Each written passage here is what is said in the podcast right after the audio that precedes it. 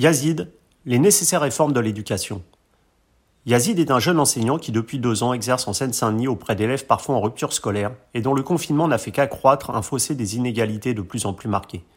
Le premier confinement, c'est dans son petit appartement que l'instituteur l'a passé, assurant ses cours en visioconférence, avec à la clé une facture téléphonique conséquente que pour l'heure l'éducation nationale n'a toujours pas pris en charge. Entre période post-traumatique liée à l'horrible assassinat de Samuel Paty, preuve d'un enseignement muselé par la peur, la sourde oreille de l'éducation nationale face aux demandes tant autant salariales qu'aux besoins de reconnaissance de ces jeunes enseignants désireux de réformes structurelles, mais qui, hélas, trop souvent, ont jeté l'éponge dans la transmission de nos piliers de la littérature française, Yazid nous fait part de ses interrogations sur un avenir qui s'écrit en pointillé. Une interview signée Agent d'entretien. Yazid, bonjour. Bonjour. Donc vous travaillez depuis euh, deux ans en Seine-Saint-Denis comme euh, enseignant. Je voulais savoir, Yazid, est-ce que vous pensez que pour le corps enseignant, justement, il y aura de fait un avant et un après Samuel Paty? Alors moi, je ne suis pas très optimiste sur, euh, sur ce sujet, parce que l'affaire Samuel Paty, elle a, elle a relevé beaucoup de choses, beaucoup de mal-être chez les collègues enseignants mais elle a aussi relevé euh, beaucoup de, euh, elle, a, elle, a, relevé le fait que les, les collègues s'étaient beaucoup bridés dans leur enseignement, mmh. euh, voilà, pour ne pas froisser les familles, pour ne pas froisser les élèves, pour ne pas froisser l'institution. Et, euh, et je pense pas que ce courage de l'enseignement euh, reviendra avec avec l'affaire Samuel Paty. Parce qu'on a pu constater justement que après, après les vacances scolaires, donc euh, une minute de silence avait été, euh, avait été décrétée euh, en, en, hommage justement à Samuel Paty par l'éducation nationale et on a vu que cette minute de silence avait été mise à mal dans plusieurs établissements. Ça vous inspire quoi justement ça, ce, ce phénomène? Bah, Ça montre à quel point euh, il doit y avoir un travail pédagogique qui doit être fait et surtout un, le travail immense qui attend euh, euh la République tout entière pour euh, pour nos pour nos enfants. Euh, voilà, je pense que la République doit renouer avec ses enfants et tant qu'il n'y aura pas ce lien qui se recréera entre les enfants, la République et les valeurs de la République, on aura encore ces phénomènes de de défiance euh, de, des institutions, de défense de la de, de, défiance envers la République. Et donc voilà, c'est euh, c'est assez dommageable et ça doit poser des questions aussi sur euh, euh la manière dont euh, euh, les enfants envisagent la République. Et ça montre qu'il la voit un petit peu comme une comme une ennemie, alors que ça n'est pas ça n'est pas une ennemie, c'est au contraire un allié de taille pour la démocratie, pour l'émancipation, pour l'égalité des chances voilà, c'est ça que ça doit représenter. Et malheureusement, ça ne représente plus ça pour aujourd'hui. Hmm. Et, vous pensez que justement, cette défiance vis-à-vis de la République et euh, est-ce que vous pensez à ce titre que, l'éducation, justement, avant même les bancs de l'école, doit commencer dans le cercle familial et on, a l'impression que malheureusement ce, paramètre fait parfois cruellement défaut aujourd'hui avec certains parents qui ont, rendu un peu les armes? C'est ce que, vous ressentez aussi, vous, ça? Alors, on voit qu'il y a euh, des parents qui, euh, qui ont complètement lâché prise par rapport euh, à leurs enfants, mais je vois aussi quand même beaucoup, beaucoup plus de parents qui, qui se démènent pour, pour essayer de, de, faire en sorte que leurs enfants s'en sortent et que leurs enfants y arrivent. Mais c'est pas c'est pas une mince affaire lorsque lorsqu'on cumule lorsqu'on cumule la misère. quand on est une mère qui est célibataire, qui a plusieurs enfants, qui euh, n'a pas été à l'école, qui, euh, qui, qui travaille loin, mmh. bien on comprend qu'elle n'a pas nécessairement le temps de s'occuper comme elle le voudrait de ses enfants. Mmh. Et donc l'école est là euh, justement pour ces enfants-là qui euh, ne partent pas avec les mêmes chances euh, de, de réussite dans la vie. Mmh. Et, et, et, lors de cette crise pandémique de la, de la Covid-19, le, gouvernement a, montré qu'à bien des égards, il naviguait un peu à vue en même temps face à une situation qui était euh, toute nouvelle. Pensez-vous que cela soit aussi le, cas concernant le, mode de fonctionnement de notre système éducatif? Ça, il y a eu beaucoup de carences, mais euh, voilà, il y a eu des carences de l'institution, euh, il y a eu des carences de la part aussi de certains enseignants.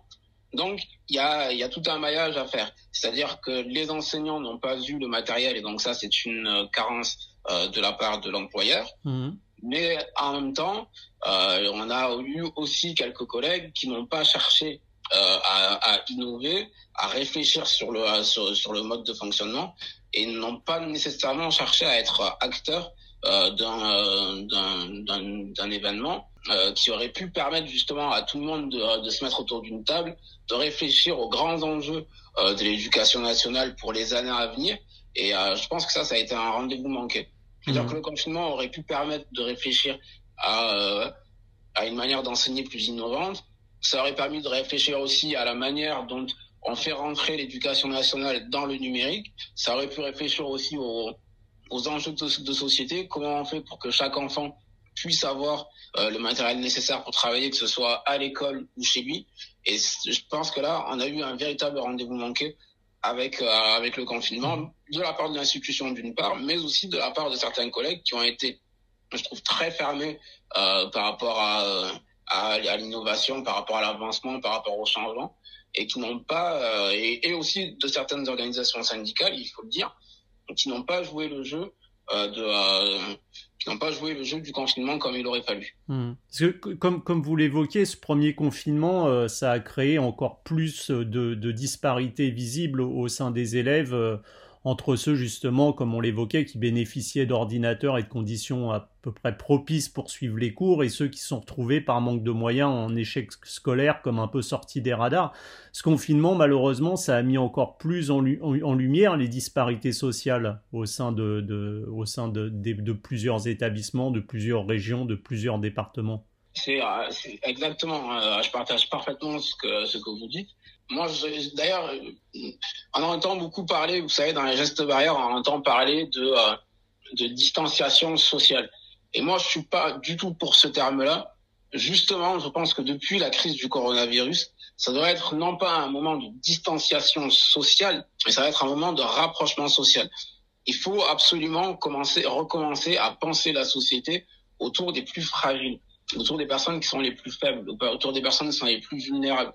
Là, c'est le cas, par exemple, on se confine pour protéger les personnes âgées, surtout qui sont les personnes les plus à risque.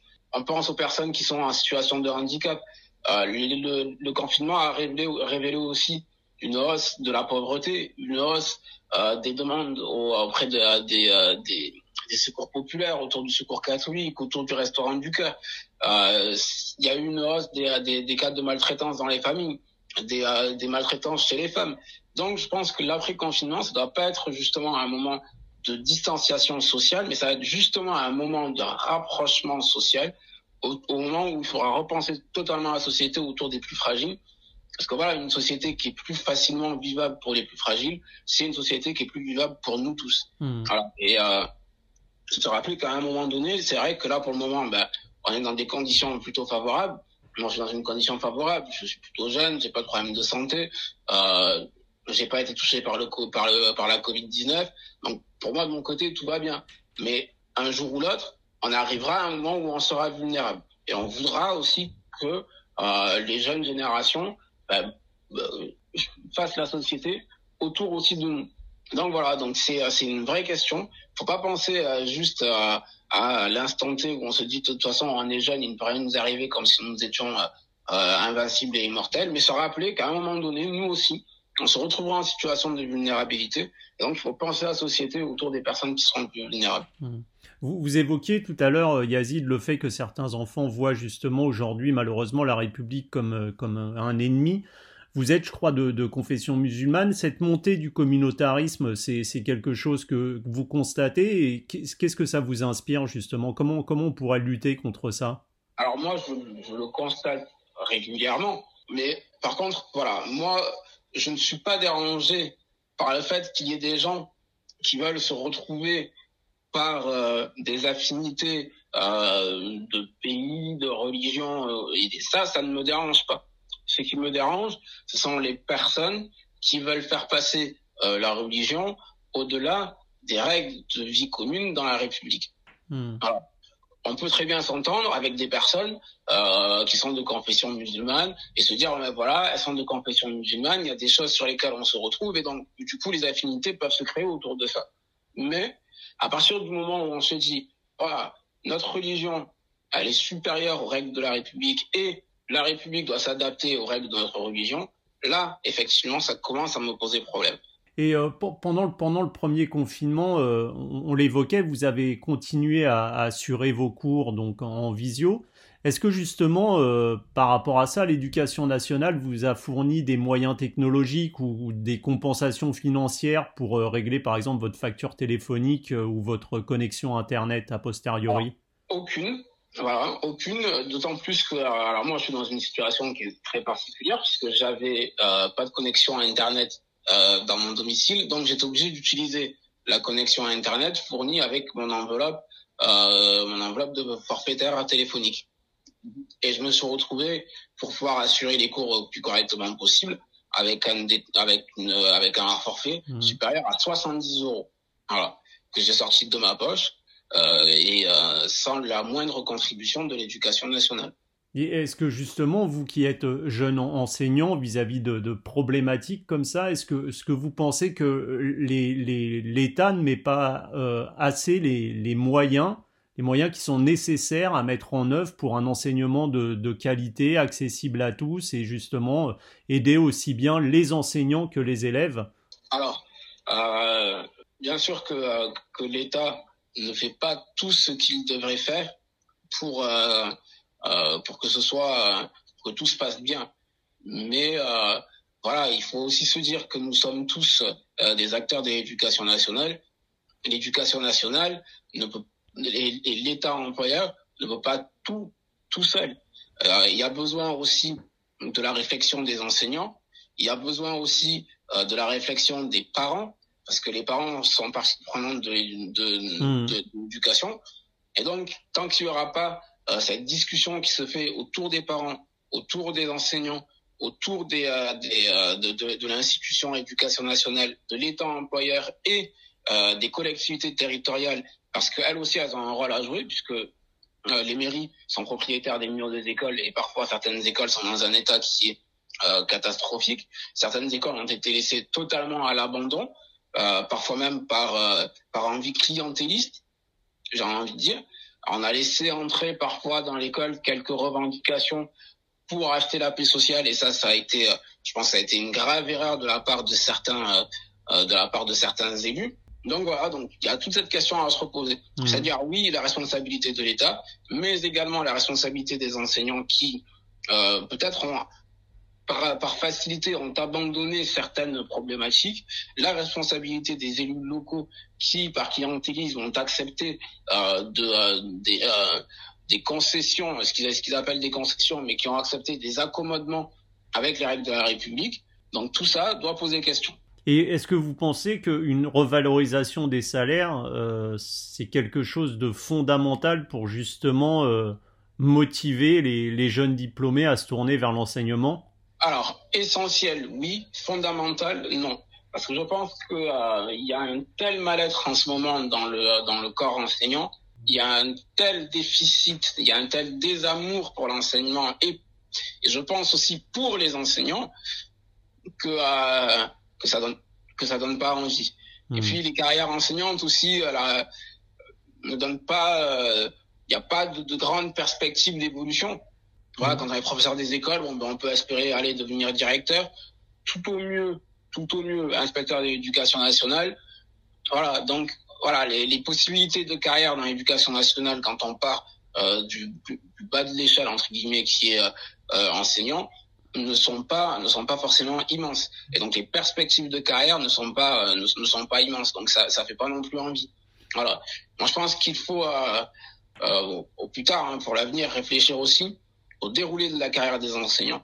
Voilà, quels sont les, euh, les, les, débouchés que les enseignants peuvent avoir pour avoir une carrière qui ne soit pas nécessairement linéaire, mais une carrière qui leur permette aussi euh, d'avoir une évolution salariale tout au long de leur carrière et tout au long de leur vie. Hmm.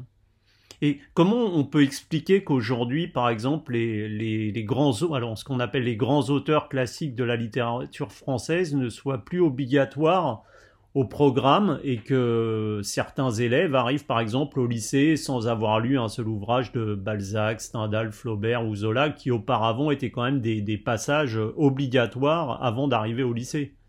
Moi, je suis pas attaché nécessairement aux grands, à ce qu'on appelle les grands auteurs. Je suis pas nécessairement attaché. Chaque génération peut se construire ses grands auteurs. Voilà.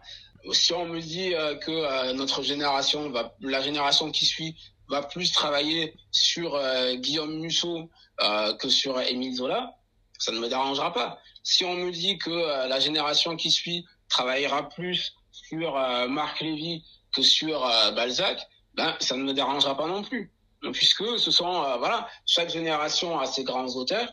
Les grands auteurs correspondent aussi à une vision de l'époque. Ils correspondent aussi à une vision d'une certaine époque. Et, euh, au fur et à mesure, je pense que euh, ce qui est représenté par euh, bah, l'époque, qui est représenté par Zola, c'est-à-dire le naturalisme, ben, ne correspondra plus à l'époque qui d'aujourd'hui, qui est plutôt tourner vers le consumérisme et les choses comme ça. Hmm. Et euh, dernière question, Yazid, si ah. justement vous aviez euh, un quart d'heure avec le ministre de ah. l'Éducation nationale, Jean-Michel Blanquer, quel message souhaiteriez-vous lui faire passer Quelles seraient selon vous les premières mesures à, à, prendre Alors, j'aurais tellement de choses à lui dire qu'un quart d'heure ne serait malheureusement pas suffisant. Mais déjà, je dirais qu'il faut recréer de l'optimisme dans l'éducation nationale. Je crois qu'il y a beaucoup, beaucoup de résignation et donc il faut recréer de l'optimisme. Ça, c'est, c'est, fondamental. La deuxième chose que, euh, que je lui dirais, c'est euh, qu'il faut réfléchir peut-être à euh, la nécessité de, euh, de faire en sorte que les enseignants, les professeurs des écoles puissent augmenter leur rémunération en, en pouvant faire des heures supplémentaires, ce qui n'est pas le cas actuellement les, les, euh, les enseignants du second degré font des heures supplémentaires, les enseignants du premier degré ne peuvent pas faire d'heures supplémentaires. Donc déjà, on a un fossé de rémunération qui se fait entre le premier et le second degré. Hmm. Euh, donc voilà, ça, ça, ça, je lui dirais, je lui dirais ça. Puis je lui dirais aussi que euh, euh, il faudrait beaucoup plus de concertation et beaucoup plus d'écoute de la part du terrain pour laisser place à l'innovation. Voilà, il faut inciter les enseignants à innover à réfléchir, à, euh, à évoluer, euh, voilà, à être en, perpétu en perpétuel euh, questionnement. Et parfois, je trouve que ça manque un peu. Sinon, après, autre chose, après, il y aurait aussi pour moi quelques réformes structurelles à mener. Voilà. Mhm. Euh, Est-ce que c'est une bonne chose de laisser un enseignant toute sa carrière sur une même classe, dans un même établissement? Est-ce que ce serait pas mieux qu'il y ait plus de mobilité dans la carrière des enseignants? Voilà ça, ce sont des choses qui, que je pense être nécessaires. Mais euh, j'avoue que là, je suis, euh, je serais très polémique si, euh, si je disais une chose pareille devant, au nom de tous les enseignants. Bon bah écoutez, on espère que le, le ministre écoutera ce podcast ou lira votre interview et, et prendra en considération vos demandes. Yazine, merci beaucoup pour ce témoignage et courage à vous en cette période qu'on sait compliquée. Merci beaucoup, merci. Bonne fin de journée. Au revoir. Merci.